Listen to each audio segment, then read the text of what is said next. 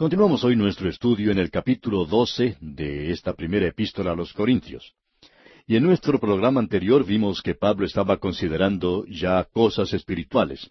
Él ya había dejado de hablar de las cosas carnales y ahora está hablando con los creyentes de Corinto sobre los dones del Espíritu a la iglesia. Aquí él habla de las cosas espirituales. Más tarde hablará sobre el amor y entonces presentará el tema de la resurrección. Vimos pues que Pablo dice que el don es la manifestación del Espíritu. Es lo que el Espíritu Santo puede hacer a través de un creyente. Y creemos que Dios puede dar a cada creyente un don. Se le ha dado, vemos, a cada hombre sin distinción. Usted quizá no tenga un talento para cantar o predicar o enseñar, pero usted tiene un don si es un hijo de Dios. Usted ha sido colocado en el cuerpo de creyentes y se le ha dado a cada hombre para provecho, para provecho de la iglesia. Es para el beneficio y la edificación de la iglesia. Y Pablo vimos entonces que menciona unos pocos dones, comenzando con el don de la sabiduría. Y sabiduría, dijimos, quiere decir aquí perfección de la naturaleza interior de la verdad. No creemos que todos puedan entender la Biblia, por ejemplo. Esa es la razón por la cual todos necesitamos maestros. Y esto es debido a que no todos tienen ese don. Sabiduría, pues, es percepción de la naturaleza de la verdad de la palabra de Dios. El conocimiento quiere decir la investigación de la verdad. Y hay muchas personas que no tienen tiempo para investigar lo que la palabra de Dios dice y sacar de ella las cosas de valor. Por esa razón, el Señor ha encomendado a maestros para que ellos hagan la investigación y la compartan luego con los demás. Y este es precisamente nuestro ministerio. Luego vimos en el comienzo del versículo nueve que otro recibe fe por el mismo Espíritu. Y dijimos que la fe en las Escrituras es la substancia de las cosas que no se ven, y ese es un don que algunas personas tienen. Ahora, continuando con este versículo nueve, leemos en su segunda parte, y a otro dones de sanidades por el mismo Espíritu. Eso quiere decir el poner las manos sobre otro y que esa persona sea sanada. Creemos que eso era, como veremos más adelante, un don que había sido dado a los apóstoles y a los hombres de Dios de esa temprana era. Y no creemos que sea un don necesario para el día de hoy. Lo que sí creemos que debemos hacer en nuestros días es llevar a la persona enferma al gran médico directamente. No a un hombre o a una mujer en este mundo, sino llevar su caso al gran médico que es Dios. Amigo oyente, es en realidad una falta de fe el no hacer eso.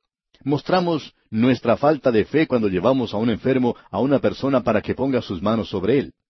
El Señor Jesucristo hizo eso cuando ellos no tenían mucha fe. Usted podrá recordar de un centurión que se acercó al Señor Jesús porque un siervo suyo estaba enfermo, y le dijo al Señor que él no era digno de que el Señor llegara a su hogar. Y el Señor Jesús ni siquiera tuvo que mirar al hombre enfermo, y éste fue sanado. Él no tuvo necesidad de hacer eso, porque dijo el Señor, Os digo que ni aun en Israel he hallado tanta fe. Este hombre era realmente algo sobresaliente. Por tanto, en el día de hoy usted puede llevar sus problemas al gran médico. Creemos en la sanidad divina y también creemos que usted tiene que ir a Él, a Cristo, con su enfermedad. Veremos ahora algo sobre ciertos dones que eran privativos de cierta época, de cierta edad diferente.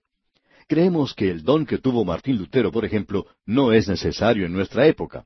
Y los dones que nosotros tenemos hoy no eran necesarios para Él entonces. Creemos que el Espíritu de Dios da dones para que el cuerpo de Cristo pueda sacar provecho, para que pueda funcionar en la era en que se encuentra. Vamos a apreciar eso a medida que avancemos en nuestro estudio. Veamos ahora lo que dice el versículo diez de este capítulo doce de la primera epístola a los Corintios. A otro, el hacer milagros. Eso quiere decir el hacer cosas sobrenaturales. Eso tuvo lugar, según pensamos, en la era apostólica, aun cuando en el día de hoy podemos ver grandes cosas. El Señor Jesucristo tiene cosas más grandes que estas. Cuando Él se encontraba en este mundo físicamente, Él decía una palabra y una persona se convertía, como la mujer samaritana, como Nicodemo, y no nos maravillamos de eso. Pero cuando yo soy el que dice esa palabra, o cuando lo dice usted y alguien se salva, entonces sí que podemos apreciar una obra mucho más grande. Avanzando con este versículo diez leemos a otro el hacer milagros y continúa a otro profecía.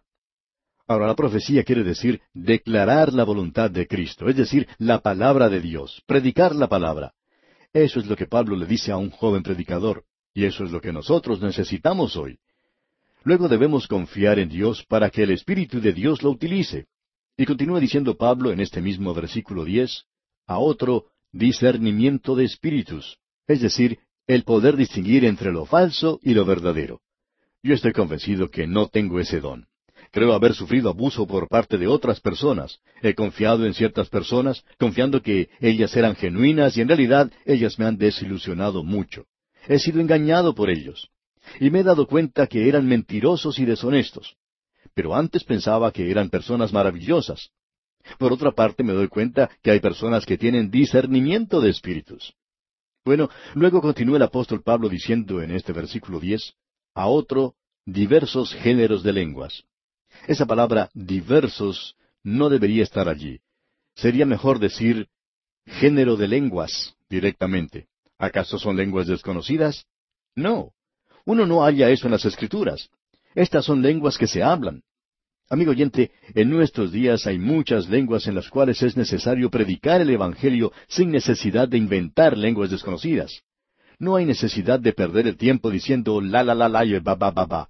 Quizá las ovejas digan eso, ba ba ba, pero nosotros debemos tratar que la palabra de Dios sea predicada en los idiomas que son conocidos en la actualidad. Eso es lo importante. Y de eso es lo que Pablo está hablando aquí. Pasemos ahora al versículo once de este capítulo doce de la primera epístola a los Corintios. Pero todas estas cosas las hace uno y el mismo Espíritu, repartiendo a cada uno en particular como Él quiere. O sea que el Espíritu Santo es soberano en esto. No creemos que tenemos el derecho de desear o de orar pidiendo dones mejores. Y eso es lo que Pablo le está diciendo a los creyentes de Corinto. Todos ellos están en un nivel muy bajo y Él está tratando de elevarlos a un nivel espiritual, haciendo un esfuerzo por separarlos de esos movimientos de hablar en lenguas, que era lo que en realidad los estaba estorbando. Es por esta razón por lo cual tenemos ante nosotros esta sección. Él está corrigiendo las cosas que estaban mal en la iglesia de Corinto. Y esa iglesia estaba muy equivocada, muy equivocada, amigo oyente, a pesar de lo que usted pueda pensar. Esa iglesia se había desviado mucho.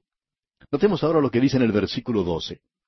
Porque así como el cuerpo es uno, y tiene muchos miembros, pero todos los miembros del cuerpo, siendo muchos, son un solo cuerpo, así también Cristo. Ahora, pensando en eso, notemos lo que dice en el versículo veinte. Pero ahora son muchos los miembros, pero el cuerpo es uno solo. Muchos miembros en el cuerpo de Cristo, ¿notó usted? Y luego en el versículo veintisiete dice, Vosotros pues sois el cuerpo de Cristo y miembros cada uno en particular. Como comparación, Pablo está usando el cuerpo humano. Un cuerpo, pero muchos miembros. Un Espíritu Santo dando diferentes dones a las personas. Ahora el cuerpo humano tiene muchos miembros. Él lo está diciendo en el versículo 12. Él dice, porque así como el cuerpo es uno y tiene muchos miembros.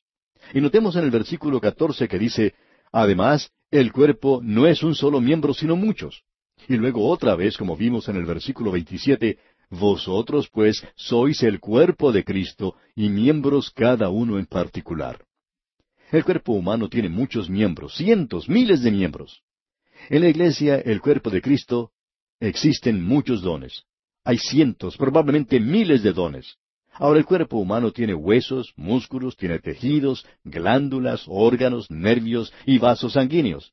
Si yo me lastimo mi pie, por ejemplo, Puedo ir al médico y preguntarle, ¿cuántos huesos hay en mi pie? Y él me dice que hay veintisiete huesos en cada pie. Yo le digo al médico que creo que me he lastimado todos los huesos del pie, pero él dice, no, usted se ha lastimado uno solo, eso es todo. Pero usted puede ver, amigo oyente, que cuando un miembro sufre, todos sufren. Por un hueso lesionado, duele todo el pie.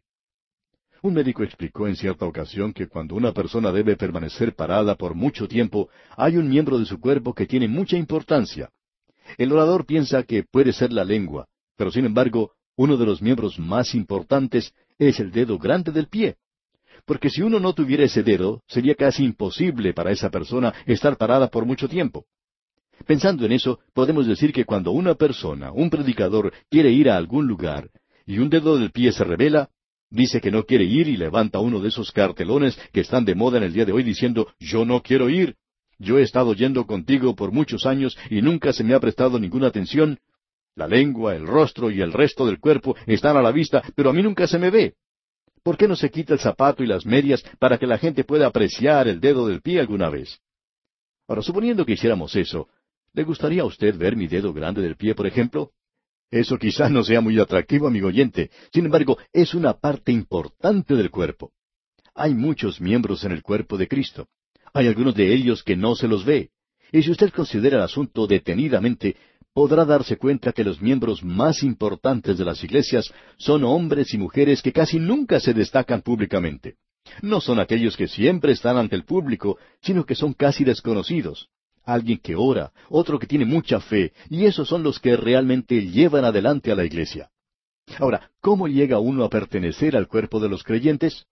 Bueno, veamos lo que dice aquí el versículo 13.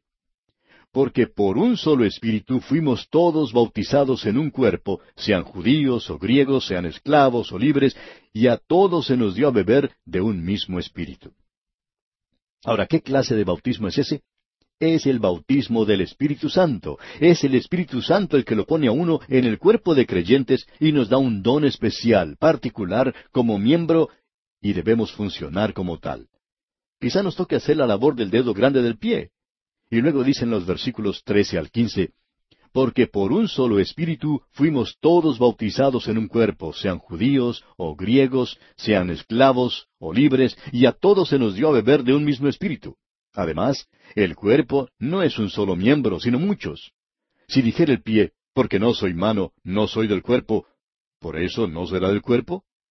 Usted tiene un don que utilizar y debe actuar de acuerdo con ese don, amigo oyente. Prosigamos ahora con los versículos 16 y 17. Y si dijera la oreja, porque no soy ojo, no soy del cuerpo, ¿por eso no será del cuerpo? Si todo el cuerpo fuese ojo, ¿dónde estaría el oído? Si todo fuese oído, ¿dónde estaría el olfato? Supongamos, amigo oyente, que todo el cuerpo fuera solamente lengua. Aún concediendo algo que no estamos dispuestos a hacer, pero digamos que aún concediendo que el movimiento de lenguas es para el día de hoy, todo el mundo no hablaría en lenguas. La analogía es nuestro cuerpo, y como usted ve, nuestro cuerpo no es solamente una lengua. A veces nos encontramos con personas que dicen que son casi todo lengua, pero eso es la excepción no es la regla de ninguna manera. Ahora Pablo dice en el versículo 18 de este capítulo 12, Mas ahora Dios ha colocado los miembros cada uno de ellos en el cuerpo como Él quiso. Él es el que tiene que ser complacido, amigo oyente. Y estos dones están en el cuerpo para que ese cuerpo pueda funcionar, pueda actuar. Hay algunos dones que quizás sean difíciles de reconocer. Por ejemplo, puede haber una persona en su iglesia que tenga un don especial para aplacar algún desorden que se pueda presentar. Ciertas personas aumentan la confusión, pero hay otros que tienen un don especial y pueden calmar la situación en unos pocos minutos. Ese es un don especial. Algunos quizá digan que esos no son los dones del Espíritu. Bueno, tal vez sea un don que hace falta en esa iglesia. Esos son dones que se nos han dado. Quizá el don suyo, amigo oyente, sea el de poder cocinar bien, poder preparar una buena comida. Ese es un don. Algunas personas tienen ese don. Ahora quizá alguien diga, yo no puedo creer eso. Bueno, permítanos demostrarle uno. Hubo una pareja que tenía un don muy destacado, pero que no estaba siendo utilizado propiamente. Esto tiene que ver con el señorío del Señor Jesucristo. El Señor Jesús no era el amo y Señor en sus vidas. Se llamaban Ananías y Zafira. Y ambos cayeron muertos ante Simón Pedro por querer engañar al Espíritu Santo. Ellos no podían existir en la iglesia, pero tenían sus dones. No los usaron como debían. Ahora, si usted puede utilizar su don en la voluntad de Dios, como veremos en el siguiente ejemplo, esto es lo que Dios quiere que hagamos. Había una mujer llamada Dorcas, y ella había muerto. Y Simón Pedro se dirigió al lugar donde ella yacía, acompañado de algunas viudas. Varias se habían vestido de una manera que se parecía a un desfile de modas, en cierto modo. Ellas vestían ropas especiales. Ellas decían, esto era lo que Dorcas hacía. ¿Sabe usted por qué ellas llevaban esos vestidos? Porque era lo único que tenían. Dorcas era una persona muy importante en la iglesia primitiva. Y Simón Pedro la levantó de entre los muertos. Ella fue levantada de entre los muertos porque tenía un don, y ese don era muy importante. Dios no hizo resucitar a Simón Pedro de entre los muertos, sin embargo, él era un gran predicador, como vimos en el día de Pentecostés. Amigo oyente, el Espíritu de Dios es soberano en estas cosas. Él es quien determina lo que es importante y lo que no tiene importancia. Si Dios le ha llamado a usted para que cocine o para que sea una costurera como Dorcas, Bueno, entonces simplemente se tiene que dedicar a eso porque ese es su don. El de Dorcas era un don del Espíritu Santo y ella así lo utilizó. Bien, sigamos adelante ahora con los versículos veinte y veintiuno de este capítulo doce de la primera epístola a los Corintios. Pero ahora son muchos los miembros, pero el cuerpo es uno solo.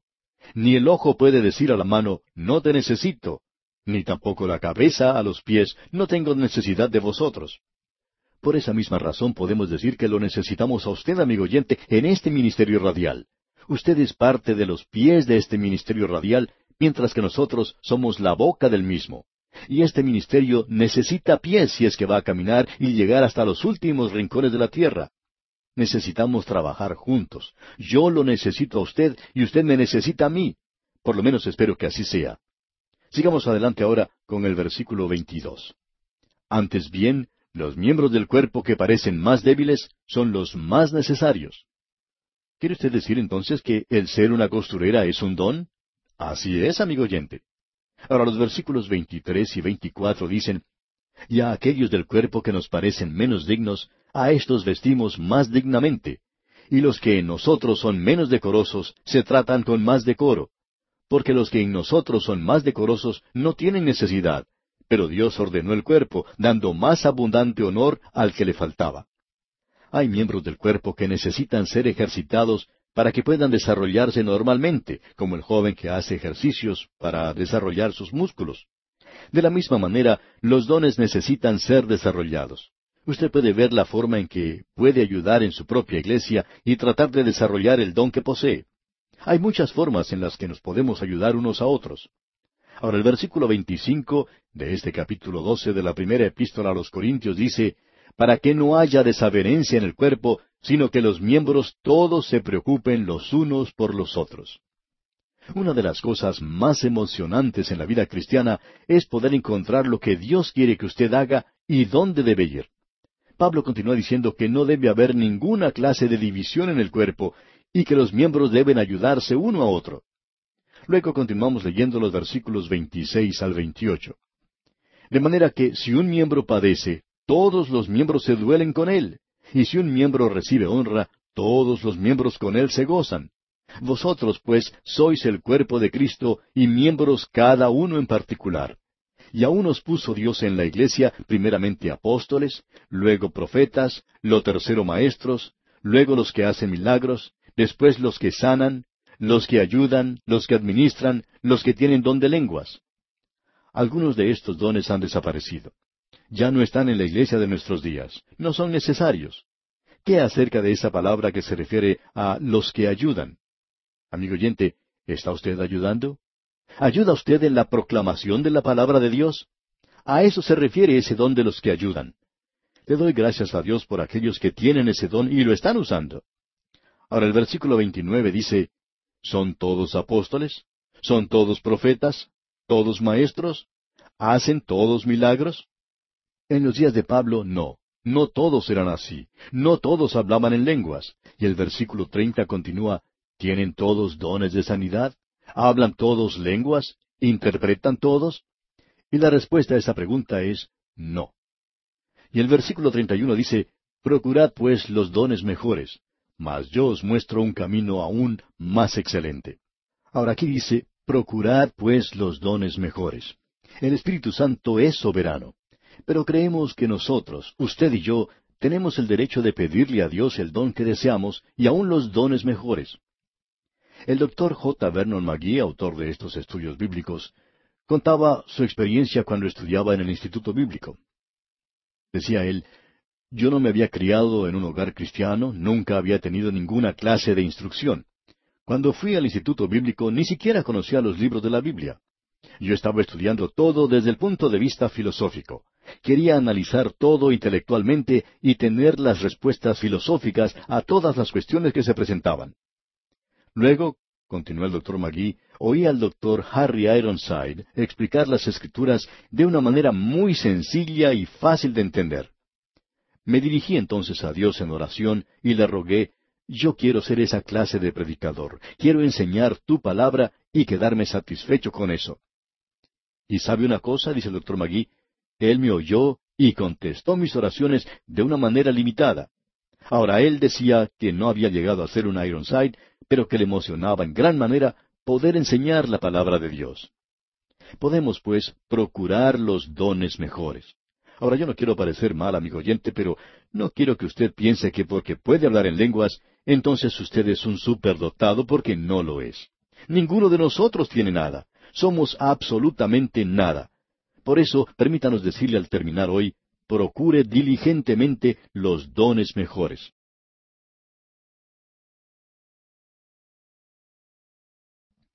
En el día de hoy llegamos a este maravilloso capítulo 13 de la primera epístola a los Corintios. Y se encuentra en esta sección que hemos denominado la dádiva de los dones. Y en realidad lo que provocó esto es lo que Pablo dice en el último versículo del capítulo 12, donde él expresa, Procurad pues los dones mejores, mas yo os muestro un camino aún más excelente. Nosotros debemos procurar los dones mejores. Creemos que tenemos el derecho de hacer eso y quisiéramos repetir algo que antes no tuvimos tiempo de explicar en el programa anterior. Usted recuerda que nos referimos al testimonio del doctor J. Vernon McGee y que él cuenta que cuando él escuchó hablar al doctor Ironside, y luego de haberse graduado de la universidad donde el énfasis se había puesto en lo intelectual y lo filosófico, dice que él estaba tratando de ser esa clase de predicador que usa ese estilo de predicación. Quería predicar de una manera muy elevada. Luego oyó al doctor Ironside decir que había que poner las galletas en los lugares más bajos para que los niños las pudieran alcanzar. Y luego dice que el Señor dijo, alimenta mis corderos. Y no dijo que alimentáramos las jirafas. Así que el doctor Magui le pidió a Dios en oración que le enseñara de una manera especial para que él pudiera enseñar de la misma manera como lo hacía el doctor Ironside. Cuando el doctor Ironside falleció, el doctor Schaefer, quien fue el fundador del Seminario Teológico de Dallas, le pidió al doctor Magui que ocupara su lugar en el seminario. Cuando él escuchó eso, casi cuelga el teléfono de una manera muy ruda porque él no podía contestar muy claramente de la emoción. Y se puso de rodillas frente a él y lloró y le dio gracias a Dios. Él le había pedido a Dios que le dejara enseñar de la misma manera que enseñaba el doctor Ironside. Y por lo menos dice que el maestro que él tenía pensaba que así lo hacía. Y creemos, amigo oyente, que nosotros tenemos el derecho de pedirle a Dios los dones mejores. No sabemos cómo lo hace usted, y queremos decir esto sin ofender a nadie, pero hay varias personas que han escrito diciendo, esperamos que usted reciba el bautismo del Espíritu Santo. Para su información, amigo oyente, ya lo hemos recibido. No como una experiencia extraordinaria o alguna cosa que podemos decir o hacer, sino que el Espíritu Santo nos ha colocado en este cuerpo de creyentes y ese es el bautismo del Espíritu Santo. Luego otros han dicho, esperamos que usted pueda hablar en lenguas. Bueno, yo solo espero poder hablar bien este idioma castellano porque allí es donde está mi interés. Y por esa misma razón yo puedo decir que este don que Dios me ha dado es para el provecho, para el beneficio de la iglesia. Y es así como debe ser con usted, amigo oyente. Ahora Pablo dice que a una parte del don hay una manera en que ese don debe ser utilizado y eso es de suma importancia. Henry Drummond escribió hace varios años un ensayo literario titulado La cosa más grande de todo el mundo. Y es un pequeño libro basado en este capítulo 13 de la primera epístola a los Corintios. Hay personas que han tratado de explicar lo que se ha dado en llamar propiamente el capítulo de amor de la Biblia. Y podemos decir honestamente que quizá una o dos veces solamente hemos predicado sobre esto. Lo explicamos cuando nos encontramos en una situación como la presente, cuando estamos estudiando este capítulo. Pero hay algunos pasajes en la Biblia que están mucho más allá de nuestra comprensión y entendimiento. Este es uno de ellos, y también lo es Juan capítulo tres, versículo dieciséis. En este capítulo trece de la primera epístola a los Corintios se utiliza la palabra amor, y esta viene de la palabra agape. Y usted aquí no tiene en realidad una definición del amor. Y si usted trata de definirlo, entonces llega a cometer una violación muy grave de este capítulo. Creemos que a veces las definiciones no definen, sino que destruyen. Usted puede tratar de definir una rosa y puede tratar de leer la definición de una rosa como la encuentra en un libro de botánica, por ejemplo. Pero allí no me dicen a mí lo que en realidad es una rosa, lo que yo percibo cuando veo una rosa. Quizá le ha tocado a usted que alguien le quiera contar lo que es un hermoso atardecer. Si usted puede observar un atardecer en una de las islas del Caribe, por ejemplo, puede verlo y emocionarse en realidad. Puede ver la luna cuando comienza a aparecer en el horizonte. Eso es algo maravilloso. Uno no puede menos que emocionarse cuando puede apreciar cosas así. Pero ellas no se pueden definir. Lo que tenemos en este capítulo no es una definición del amor, sino una muestra de lo que es. Debemos tratar con las formas de este capítulo si lo queremos entender. Vamos a tener que cometer uno de esos pecados imperdonables. Tenemos que hacer una división y eso es algo devastador. Pero antes quisiéramos decir que hay tres palabras en el idioma griego que se traducen como amor. En primer lugar tenemos la palabra eros, que se usa para describir pasión, la lujuria. Se usa para Afrodita y Eros, y como nosotros los conocemos, para Venus y Cupido. Habla de lo que tiene que ver con el sexo, y esa es la palabra que debería utilizarse en el día de hoy. En ese sentido, no se presenta nunca en el Nuevo Testamento. Luego tenemos la palabra fileo, que quiere decir afecto. La encontramos en una palabra como Filadelfia y también como en filántropo. Amor de hombre, amor de hermano. Es el amor humano en una forma elevada, es algo noble. Y luego la palabra agape, que muestra el amor en su forma más elevada, y que en las Escrituras, en el Nuevo Testamento, habla del amor divino. Es un amor que no está en las emociones de uno, sino en la voluntad. El amor busca el objeto y es la definición de Dios en lo espiritual. Permítanos darle aquí un bosquejo de este capítulo, amigo oyente. Y debemos decir una vez más que esta es una violación de esta tremenda palabra, pero tenemos que hacerlo de alguna manera. En los primeros tres versículos tenemos la preeminencia del amor. En los versículos cuatro al siete tenemos los privilegios del amor. Y en los versículos ocho al trece vemos la permanencia del amor, o podemos decir la perpetuidad del amor. Podríamos dar también otra división. Tenemos el valor del amor, la virtud del amor y la victoria del amor. Notemos ahora que al comenzar en el capítulo 12 vimos la dádiva de los dones y ahora tenemos la energía de los dones. Y ellos se deben utilizar en amor.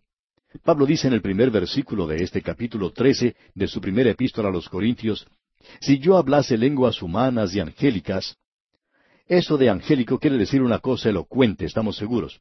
Nunca hemos oído hablar a un ángel, pero pensamos que Pablo pudo haberlo hecho. Nos imaginamos que debe ser algo muy elocuente. Y continúa el apóstol diciendo en este primer versículo, y no tengo amor, vengo a ser como metal que resuena o címbalo que retiñe.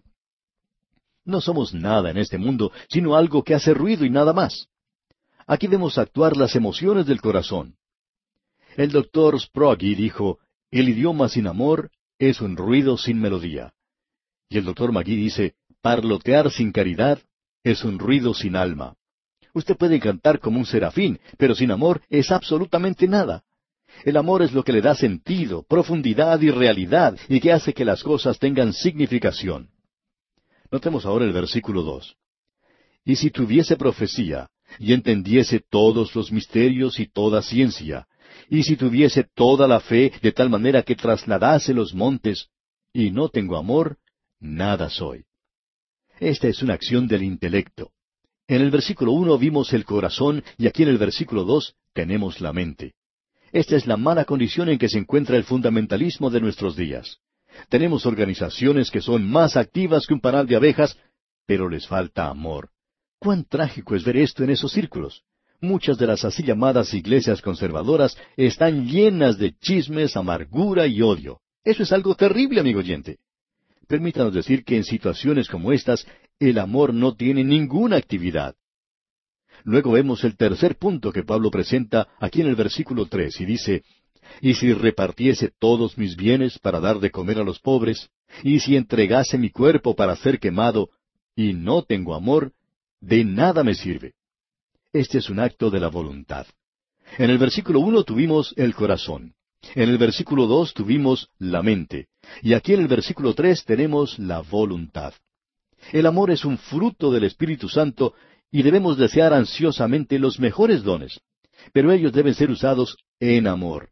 Y solo el Espíritu de Dios puede hacer eso. Permítanos mostrarle una forma cómo se puede observar esto. Usted puede escribir en un pizarrón o en un pedazo de papel una lista de ceros.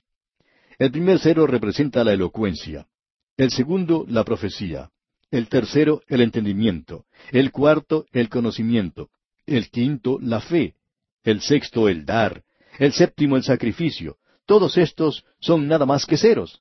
O sea, son absolutamente nada. Ahora un cero o siete ceros son nada. Pero si usted coloca un uno a la izquierda, entonces sí que tiene algo de valor. Usted puede apreciar entonces que cuando usted pone amor, y amor es un acto, la acción de la voluntad, amigo oyente, entonces todo cambia. Y eso es lo que debemos notar. Hemos visto la preeminencia del amor. Ahora llegamos a los privilegios del amor, comenzando aquí con el versículo cuatro. Leamos. El amor es sufrido, es benigno. El amor no tiene envidia. El amor no es jactancioso, no se envanece. Escuche usted, el amor es sufrido. Eso quiere decir que es paciente. El amor es benigno. El amor es imposible sin benignidad. El amor sin benignidad es como una primavera sin flores, un fuego sin calor. Usted recuerda lo que dijo el apóstol Pablo allá en su carta a los Efesios, capítulo cuatro, versículo treinta y dos. Dice, Antes sed benignos unos con otros, misericordiosos, perdonándoos unos a otros, como Dios también os perdonó a vosotros en Cristo. Usted puede notar, pues, que ese es el lado positivo. Y ahora vamos a notar el lado negativo cuando leamos los versículos cinco al siete de este capítulo trece de la primera epístola a los Corintios. Dice, no hace nada indebido, no busca lo suyo, no se irrita, no guarda rencor, no se goza de la injusticia, mas se goza de la verdad. Todo lo sufre, todo lo cree, todo lo espera, todo lo soporta. Prestemos un poco de atención a lo que aquí se menciona, amigo oyente. El amor no tiene envidia, es decir, se conforma con lo que tiene. Usted ya se ha dado cuenta que la vida en el día de hoy está llena de cosas que no son iguales. Quizá usted pueda pensar en alguna persona que es muy rica y nos encontramos con muchos creyentes que dicen, ¿por qué Dios bendice a esa persona con tanta riqueza y no me da algo a mí? Bueno, el amor reconoce eso, que hay cosas que son desiguales y las acepta. Se muestra satisfecho con lo que tiene. Envidia. La primera muerte en el mundo fue causada por la envidia precisamente. Caín mató a su hermano Abel porque le tenía envidia. Ahora el amor reconoce que hay cosas que no son iguales, y en esto tenemos también que mencionar a Juan el Bautista. Él dijo del Señor Jesucristo allá en el Evangelio según San Juan capítulo tres versículo treinta, es necesario que Él crezca, pero que yo mengüe. Bacon dice, hablando de la envidia, que es el afecto más vil y lo más depravado de todas las cosas. Tenemos un buen ejemplo de un hombre que amó a otro y que nunca lo envidió. Ese fue Jonatán. Él nunca le tuvo envidia a David. Ahora leemos aquí que el amor no es jactancioso, o sea que no hace alarde ni ostentación de sí mismo. Hay cierta vulgaridad en cuanto a la jactancia. En cierta oportunidad un predicador se levantó en una conferencia y dijo, yo quiero que ustedes sepan que yo no tengo estudios avanzados como un ministro. Soy un ministro ignorante y estoy orgulloso de ello. Uno de los ancianos que allí estaban se levantó y le contestó, Joven, veo que usted tiene mucho de qué estar orgulloso, pero quiero decirle que es peligroso jactarse aún de su propia ignorancia. Ahora dice aquí el resto de este versículo, el amor no se envanece. Quiere decir que no está lleno de aire, que no está viajando en el aire, que no está inflado, Usted sabe lo que es viajar en un automóvil y que uno de los neumáticos pierde el aire. Hay muchos de esos entre los seres humanos que son creyentes y están inflados. Y créanos, amigo oyente, que cuando uno deja salir el aire, no queda nada porque nunca hubo nada.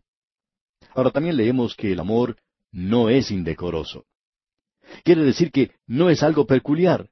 Usted sabe que se nos ha dicho que nosotros los creyentes somos personas escogidas, algo especial pero que no debemos actuar de una manera diferente.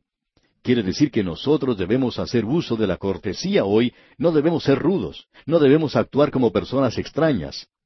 En nuestros días tenemos mucho de lo que se considera religión sin amor. Tenemos demasiado de eso y no lo deberíamos tener en realidad. Ahora continuamos leyendo que el amor no busca lo suyo. Es decir, que trata de averiguar sobre los motivos. ¿Por qué estoy haciendo esto? ¿Por qué está usted haciendo lo que hace? ¿Lo está haciendo por amor a Cristo? Eso es lo importante. Ese es el secreto de nuestro servicio.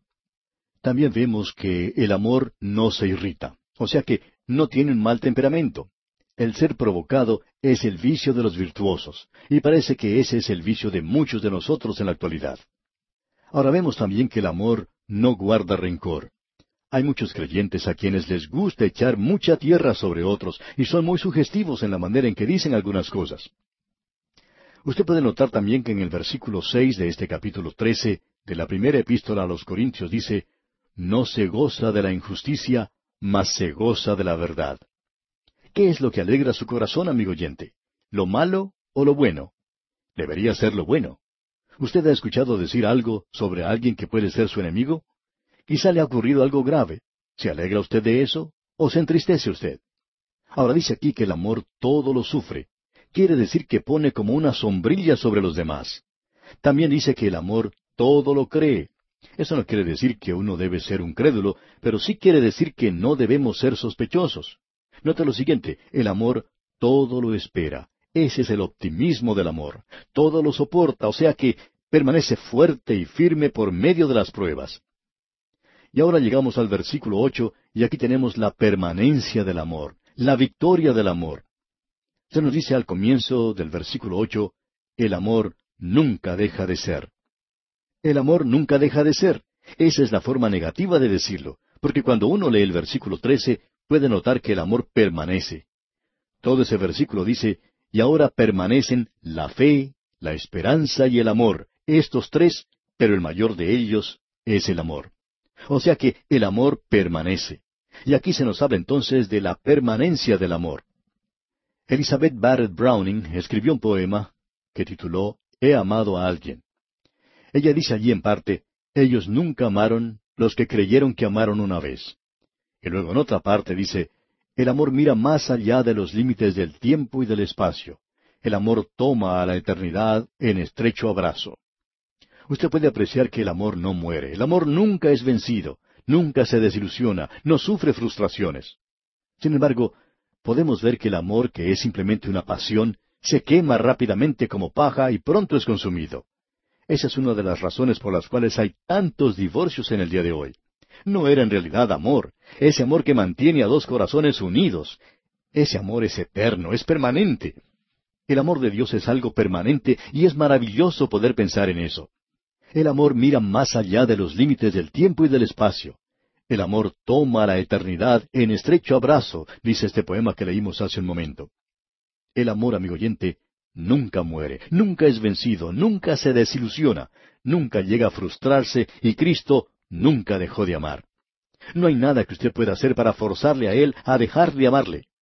Ningún pecador ha cometido un pecado imperdonable. Puede estar en una condición de incredulidad, pero Él le ama. Usted no puede evitar que Cristo le ame, amigo oyente. Usted puede escaparse de la lluvia, pero no puede evitar que siga lloviendo. Es malo decir a los niños, si tú haces eso, Dios no te amará, porque Dios nos ama a pesar de lo que nosotros somos. Y qué maravilloso es saber que Dios nos ama. Notemos ahora lo que Pablo dice en cuanto a esto. Leamos una vez más este versículo ocho del capítulo trece de la primera epístola a los Corintios. El amor nunca deja de ser, pero las profecías se acabarán, es decir, serán cumplidas, y cesarán las lenguas. Ellas se acabarán, amigo oyente, se detendrán. Eso es lo que Pablo dice, no lo estoy inventando yo.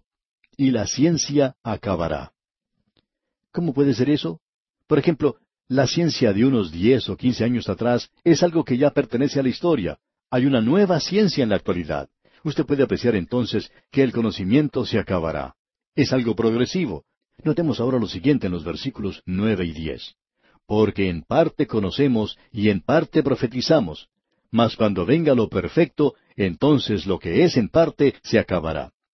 Ahora Pablo dice en los versículos once y doce, Cuando yo era niño, hablaba como niño, pensaba como niño, juzgaba como niño. Mas cuando ya fui hombre, dejé lo que era de niño. Ahora vemos por espejo oscuramente, mas entonces veremos cara a cara.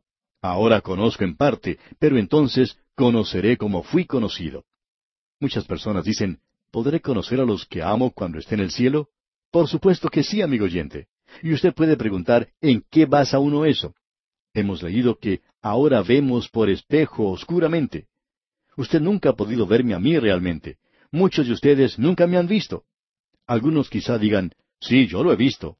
No, usted solamente vio algo vestido con ropa de la cual se distinguían un par de manos y una cabeza, pero usted no me vio a mí. Yo nunca lo he visto a usted porque nosotros observamos por espejo, oscuramente. Mas entonces veremos cara a cara. Ahora conozco en parte, pero entonces conoceré como fui conocido. Alguien le preguntó en una ocasión al doctor G. Campbell Morgan, ¿Usted cree que conoceremos a nuestros seres queridos en el cielo? Y el doctor Morgan, de manera flemática, le contestó, No creo que seré más tonto en el cielo de lo que soy en la tierra, y aquí conozco a mis seres queridos. Ahora tenemos el último versículo de este capítulo. Dice el versículo trece de esta primera carta a los Corintios capítulo trece, y ahora permanecen la fe, la esperanza y el amor. Estos tres, pero el mayor de ellos es el amor. El objeto de la fe se cumplirá, la esperanza se realizará, por tanto no habrá más esperanza, desaparecerá. Tampoco habrá necesidad de la fe, pero el amor, amigo oyente, permanecerá. El mayor de ellos, dice aquí, es el amor. Todas estas son grandes palabras, palabras de gran envergadura, fe, esperanza y amor. Pablo no está describiendo aquí un término abstracto cuando dice amor. Él está escribiendo la biografía del Señor Jesucristo. Habiendo amado a los suyos en el mundo, los amó hasta el mismo fin. Es amor eterno. Cristo nunca dejará de amarle, amigo oyente, y usted no ha cometido un pecado que no tenga perdón. Y aquí vamos a detenernos por hoy, amigo oyente, porque nuestro tiempo ha concluido ya. En nuestro próximo programa, Dios mediante, comenzaremos con el capítulo catorce.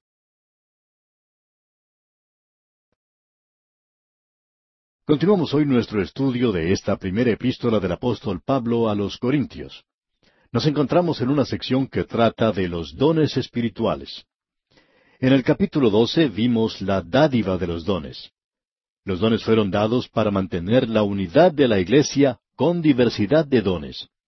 Cada uno tenía un don aparte y todos funcionaban juntos de la misma manera que funcionan los miembros de un cuerpo. En el cuerpo, el ojo no puede hacer lo que hace el oído, ni el oído hacer lo que hace el ojo. Y cada uno debe actuar en su propia forma. Nosotros, por medio del Espíritu Santo, somos colocados en el cuerpo de Cristo, y somos ubicados allí para usar nuestro don. Pablo dice al final del capítulo doce que debemos desear los mejores dones. Y él dice, procurad pues los dones mejores, mas yo os muestro un camino aún más excelente.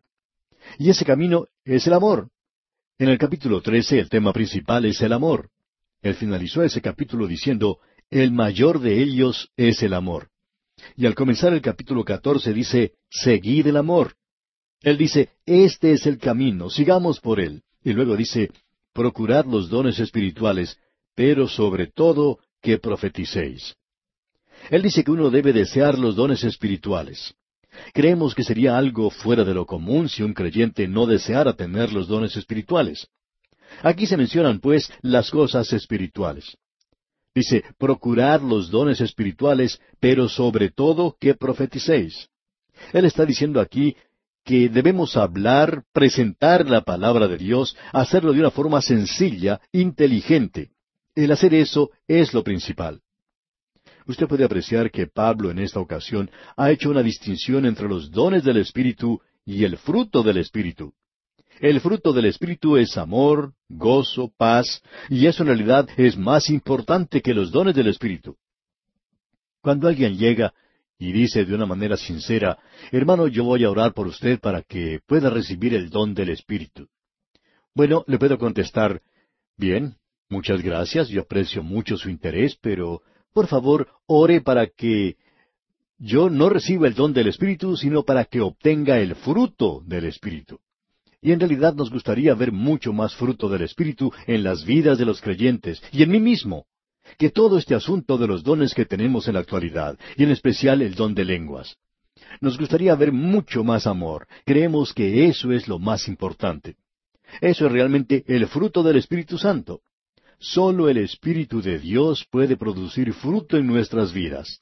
Se nos dice, pues, en la segunda parte de este primer versículo del capítulo catorce de la primera epístola a los Corintios, pero sobre todo que profeticéis. Lo que Pablo está buscando aquí es lograr que los creyentes de Corinto dejen esa idea de hablar en lenguas. Lo que en realidad les está diciendo en toda esta sección es que ellos deben quedarse tranquilos, no volverse fanáticos o tratar de seguir esas cosas de una forma demasiado emocional. Él les está diciendo que deben mantener las cosas en una proporción correcta. Él dice en el capítulo trece, el capítulo anterior, versículo ocho, El amor nunca deja de ser, pero las profecías se acabarán y cesarán las lenguas y la ciencia acabará. Lo que él está diciendo de las lenguas es que acabarán, que terminarán, y eso es lo que muchas personas no comprenden todavía. No alcanzan a entender lo que Pablo está diciendo aquí. Pablo dice claramente, y cesarán las lenguas, es decir, terminarán. El doctor A. T. Robertson, un comentarista bíblico, en cierta ocasión dijo lo siguiente, de todos los dones, las lenguas parecen haber cesado primero.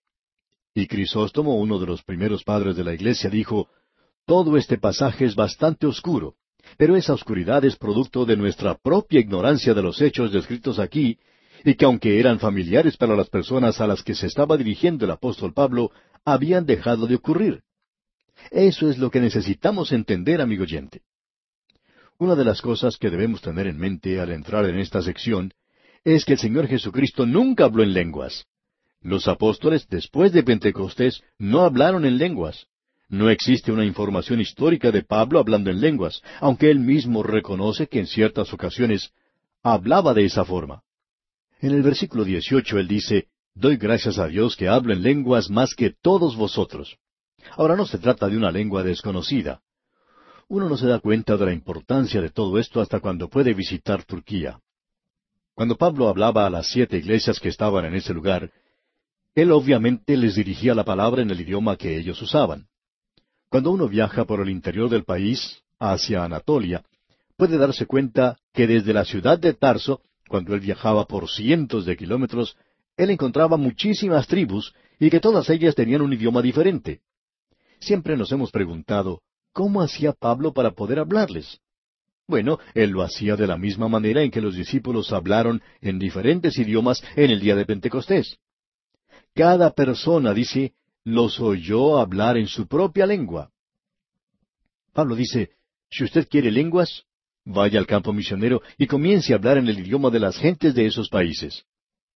En el día de hoy, Dios ha preparado algunas organizaciones como Wycliffe, por ejemplo, el Instituto Lingüístico de Verano, y otros que están traduciendo la Biblia a todos los idiomas conocidos. Y ese, amigo oyente, es uno de los grandes movimientos de lenguas que conocemos. Pablo fue arrebatado hasta el tercer cielo y él dice que allí oyó palabras inefables que no le es dado al hombre expresar. Ahora no creemos que esas palabras fueran palabras desconocidas, sino palabras que a él no le era permitido hablar. El hablar en lenguas no es una cosa llena de éxtasis, eh, de un lenguaje misterioso o algo por el estilo. Las lenguas eran un idioma extranjero como lo fue en el día de Pentecostés. Y esa es la guía que debemos seguir nosotros. Aquí tenemos, pues, la extensión del capítulo del amor. Dicen los versículos uno y dos de este capítulo catorce de la primera carta a los Corintios, y vamos a leerlos una vez más. Seguid el amor, y procurad los dones espirituales, pero sobre todo que profeticéis. Porque el que habla en lenguas no habla a los hombres sino a Dios, pues nadie le entiende, aunque por el Espíritu habla misterios. Allí nadie puede entender lo que está diciendo, por tanto, él no tiene que hablar en una lengua que los hombres no entiendan. No tiene que hacer eso si no hay alguien que pueda interpretar, traducir lo que dice. Y ya veremos eso más adelante. Tiene que haber alguien que pueda interpretar. Vemos que aquí él está dando un énfasis especial a tres dones mencionados en este capítulo, la profecía, las lenguas y la interpretación de las lenguas. ¿Ha notado usted, amigo oyente, que en la Biblia se menciona muy poco este asunto de las lenguas, con excepción de estos tres capítulos que tenemos aquí? En el día de Pentecostés, y eso ya lo hemos visto, cada hombre hablaba en una lengua en que podía ser entendido. También ocurrió en el hogar de Cornelio, y eso lo vemos allá en el capítulo diez del libro de los Hechos, y también en el capítulo diecinueve de los Hechos, cuando Pablo llegó a Éfeso. Podemos ver, por tanto, que las lenguas fueron usadas en la institución de la dispensación de la gracia. Y cada vez que fue utilizada, fue usada en relación con eso. Tenemos el día de Pentecostés cuando fue dado a la nación de Israel. En el hogar de Cornelio fue en la presentación del Evangelio a los gentiles. Y luego en Éfeso lo tenemos cuando está dirigido a todo el resto del mundo. Es por eso que tenemos estas tres instancias. Notemos ahora que Pablo dice en el versículo tres, Pero el que profetiza habla a los hombres para edificación, exhortación y consolación. Pablo está enfatizando aquí el don de la profecía. Él está diciendo, no sigamos las cosas que son de nuestro gusto. La gente lo estaba disfrutando en Corinto. Y él dice que cuando uno está hablando o enseñando la palabra de Dios, es para edificación, para exhortación, para consolación. Luego él dice en el versículo cuatro, El que habla en lengua extraña, a sí mismo se edifica, pero el que profetiza, edifica a la iglesia. Podemos apreciar entonces que cuando uno habla en lenguas, es algo que es usado por una persona de manera egoísta. Pero cuando uno profetiza, cuando uno enseña, está edificando a la iglesia. Luego él dice en la primera parte del versículo cinco de este capítulo catorce, Así que quisiera que todos vosotros hablaseis en lenguas, pero más que profeticéis. Ahora lo importante no es una reunión donde se hable en lenguas, sino donde se está llevando a cabo un estudio bíblico. Y Pablo dice algo más en la segunda parte del versículo cinco. Dice, porque mayor es el que profetiza que el que habla en lenguas, a no ser que las interprete para que la iglesia reciba edificación. Debemos prestar atención a algo que en el día de hoy no se está enfatizando, y es que nadie debería hablar en lenguas si no hubiera allí una persona capaz de interpretar. Y leemos en el versículo seis de este capítulo catorce de la primera epístola a los Corintios Ahora pues, hermanos, si yo voy a vosotros hablando en lenguas, ¿qué os aprovechará si no os hablare con revelación, o con ciencia, o con profecía, o con doctrina? Pablo está diciendo, si lo que digo yo no tiene ningún sentido, ¿para qué quiero venir? Y continúa en el versículo siete diciendo, Ciertamente las cosas inanimadas que producen sonidos, como la flauta o la cítara, si no dieren distinción de voces, ¿cómo se sabrá lo que se toca con la flauta o con la cítara? Si yo pudiera entender música, quizás podría llegar a ser un gran músico. Pero aún un instrumento que no tiene ninguna vida en sí, tiene que tener sentido en este mundo. Ahora en el versículo ocho, Pablo dice, Y si la trompeta diere sonido incierto, ¿quién se preparará para la batalla?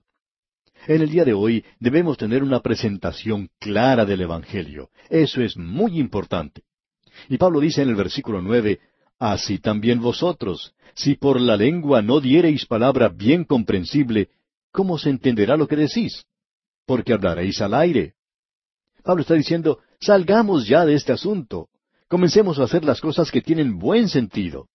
Y continúa en los versículos diez y once diciendo, Tantas clases de idiomas hay seguramente en el mundo, y ninguno de ellos carece de significado. Pero si yo ignoro el valor de las palabras, seré como extranjero para el que habla, y el que habla será como extranjero para mí.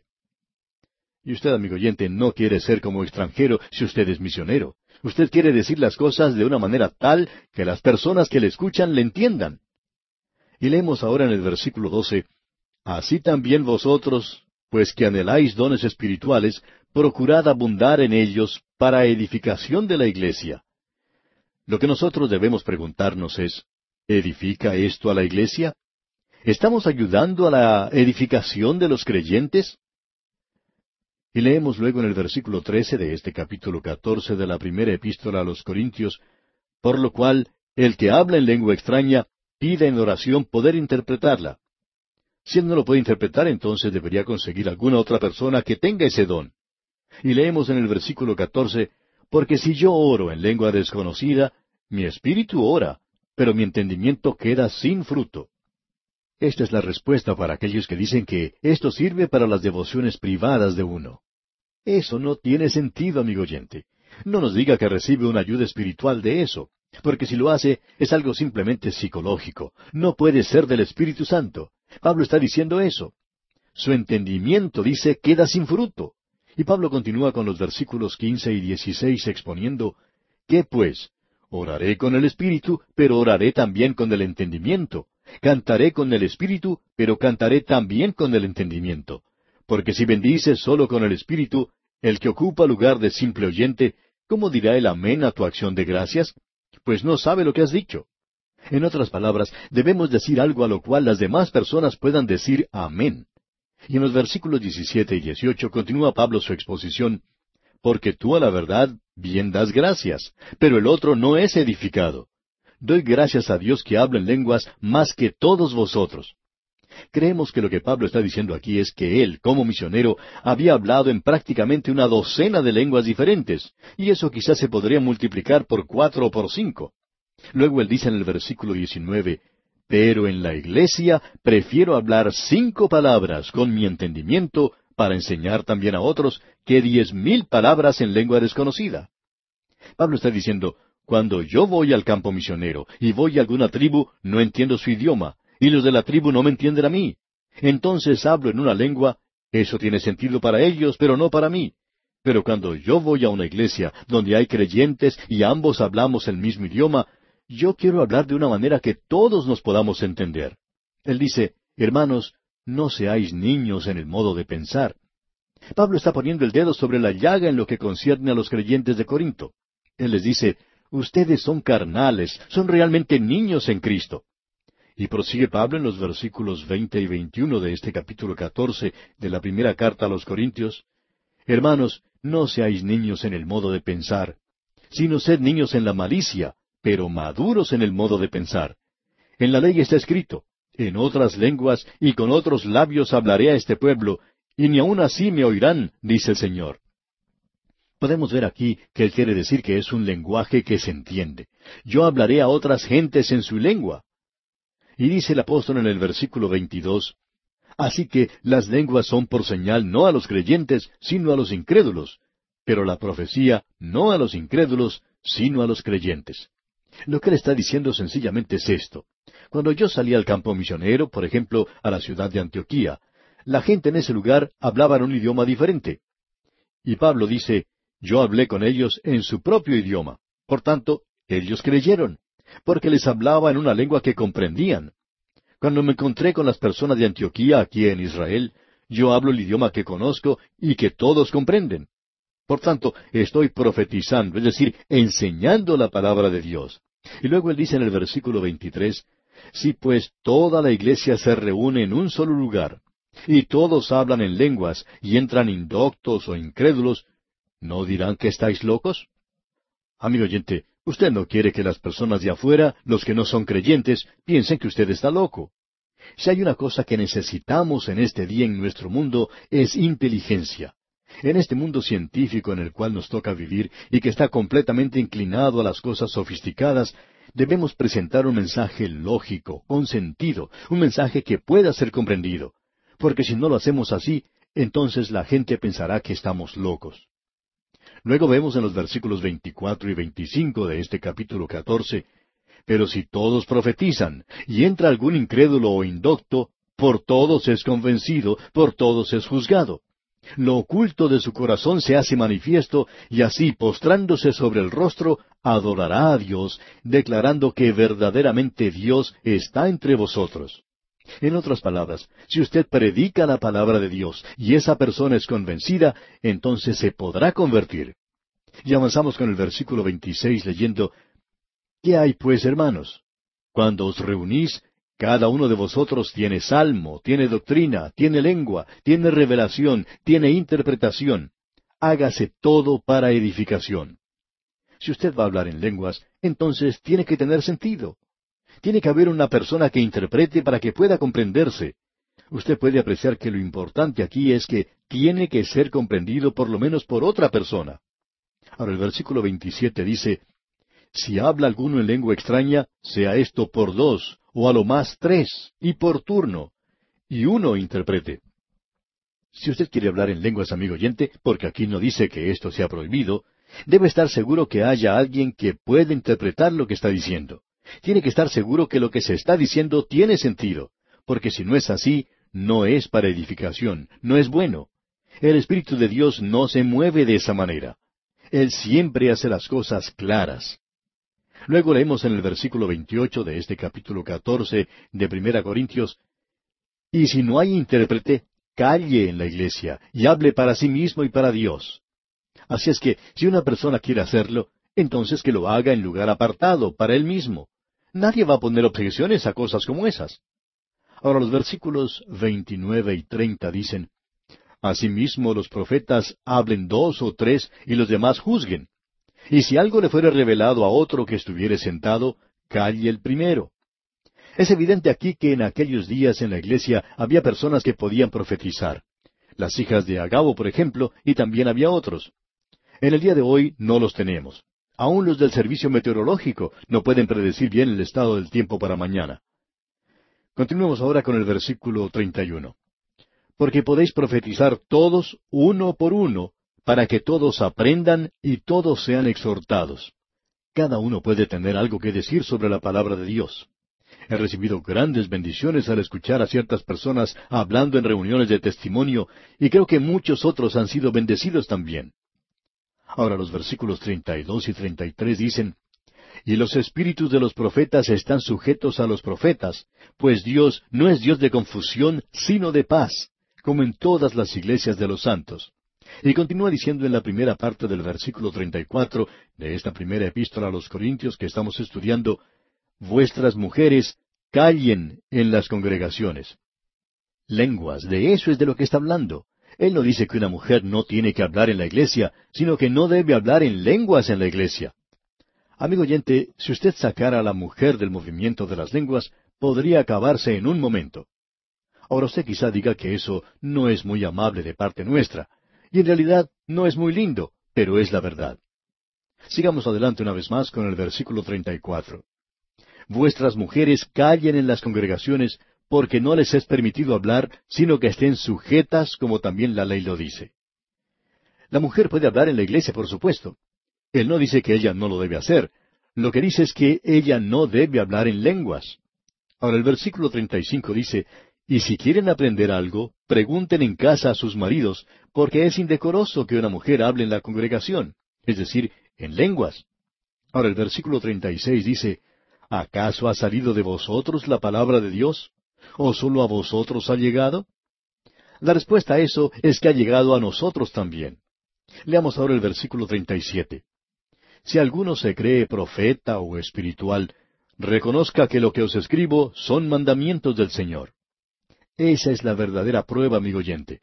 Si una persona en nuestros días dice que es profeta o que es espiritual, que él puede hablar en lenguas, entonces que reconozca que lo que Pablo está diciendo aquí son mandamientos del Señor. Y el versículo 38 dice, Mas el que ignora, ignore. Y llegamos ahora al versículo 39. Leemos, Así que, hermanos, procurad profetizar y no impidáis el hablar en lenguas. No lo vamos a prohibir, amigo oyente, pero debe ser llevado a cabo de acuerdo a lo que Pablo está diciendo aquí. Así que, hermanos, procurad profetizar. Ahora Él nos está diciendo que debemos desear los mejores dones. Evidentemente, el enseñar la palabra de Dios es uno de los mejores y le damos gracias a Dios por esto. Y concluye el apóstol diciendo en el versículo cuarenta, pero hágase todo decentemente y con orden. Ese es un gran principio, amigo oyente. Muchos de los servicios en que se hace énfasis en esto de hablar en lenguas, debemos decir que desafortunadamente no tienen ni rima ni razón en todo el servicio. Todo es una confusión, ni siquiera una confusión organizada, sino una lamentable y triste confusión. Pablo dice que esta no es la manera en que se deben llevar a cabo las cosas de Dios, sino que todo debe hacerse decentemente y con orden. Y esto nos trae al final de esta sección de la primera epístola a los Corintios. Si usted, amigo oyente, no está de acuerdo con nosotros, Esperamos que no vaya a romper su comunión con nosotros, sino que escudriñará esta escritura. Si estamos equivocados, por favor, ore por nosotros, y nosotros oraremos también por usted. Y aquí vamos a detenernos por hoy.